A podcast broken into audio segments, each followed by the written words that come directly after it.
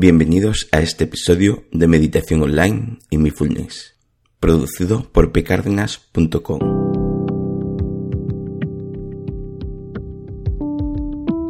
El Posca, donde hablaremos de técnicas, prácticas, noticias, dudas y todo lo relacionado con la atención consciente plena y cómo aplicarla. Os comento que si tenéis alguna duda o pregunta, recordar que en la página de contacto de pcardenas.com tenéis un formulario para comunicaros conmigo. Os dejo el enlace en la descripción del programa. Bueno, el tema de hoy es Investigación demuestra que la atención consciente plena es la clave de la felicidad.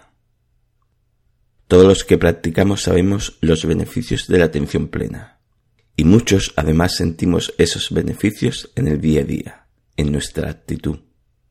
Ahora, en una nueva investigación demuestra que la atención consciente plena es el secreto de la felicidad, o al menos pienso yo que es una gran baza y muy importante, ya que una dieta sana, ejercicios, buenas relaciones sociales, realizar actividades que te gusten, etc., aportan también su granito de arena a ese estado de bienestar.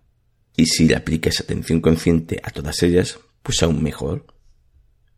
Pero yendo al estudio realizado por Matt Killingworth, un investigador de Harvard, este hombre creó una aplicación para estudiar qué es lo que nos hace felices.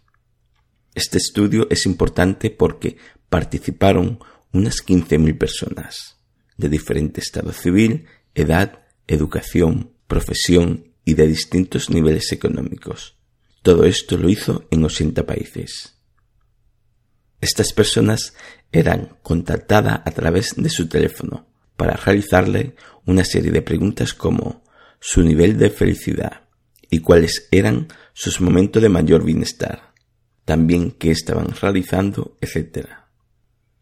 E indiferentemente de la actividad que estaban realizando, de su capacidad económica, de su edad, etc., las que mayor grado de felicidad tenían, no era la acción que estuvieran realizando, sino los momentos en los cuales estaban plenamente conscientes en lo que hacían, en la acción que realizaban. La conclusión del señor Killiworth fue que las personas se encontraban más felices cuanto mayor era su atención consciente al momento presente y se sentían menos alegre cuando la mente se encontraba divagando en cualquier otra cosa que no fuera ese instante. También es evidente que las personas que se encuentran vagando por momentos felices tendrán mejor bienestar que las personas que vagan por sus preocupaciones. Pero aún así, resultaron más felices las personas que eran conscientes de su momento presente que las que se encontraba divagando por momentos alegres. También está el caso de las acciones desagradables, que hay que realizarla sí o sí.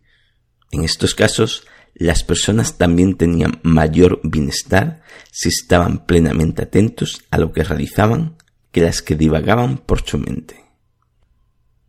Hay que recordar que una mente dispersa nos hace más propenso y vulnerable al estrés, depresión, ansiedad e incluso es la fomentadora de alimentar y retroalimentar nuestras emociones negativas, con lo que conlleva todo eso.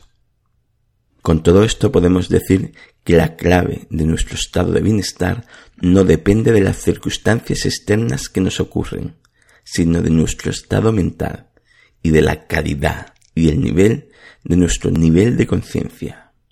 Que sí, que sabemos que las circunstancias nos condicionan, pero la capacidad de ponerles conciencia, atención, hará que no se convierta en una limitación y podemos realizar las cosas con más probabilidad de éxito para nuestro bienestar, nuestra felicidad, nuestro trabajo, etc. Eso sí, no hablamos cuando decimos conciencia de un estado especial, sino conciencia del momento a lo que haces, de atención consciente plena a las acciones que realizas. Es obvio que no vamos a conseguir la atención consciente en cada momento del día.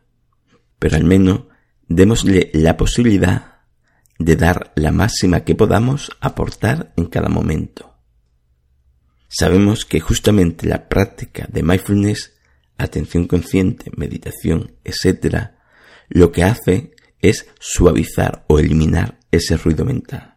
Así, mediante la conciencia de nuestros pensamientos y emociones y posteriormente su gestión, podemos facilitar un estado de bienestar mayor y una calma mental más duradera, con lo que conseguimos a su vez mayor atención y conciencia a lo que realizamos en cada momento.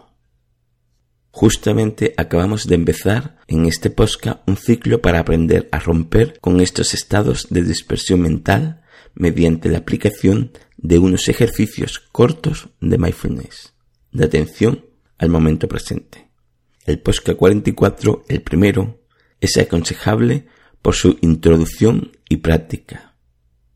Cada semana irán cambiando los ejercicios para que así consigáis instalar en vuestra conducta esa capacidad de atención consciente y con la práctica consigáis un estado más feliz, una mente más calmada y en paz, y un estado general de bienestar a nivel mental y emocional. Espero que lo que he comentado os haya servido. Gracias por vuestro tiempo y hasta la próxima.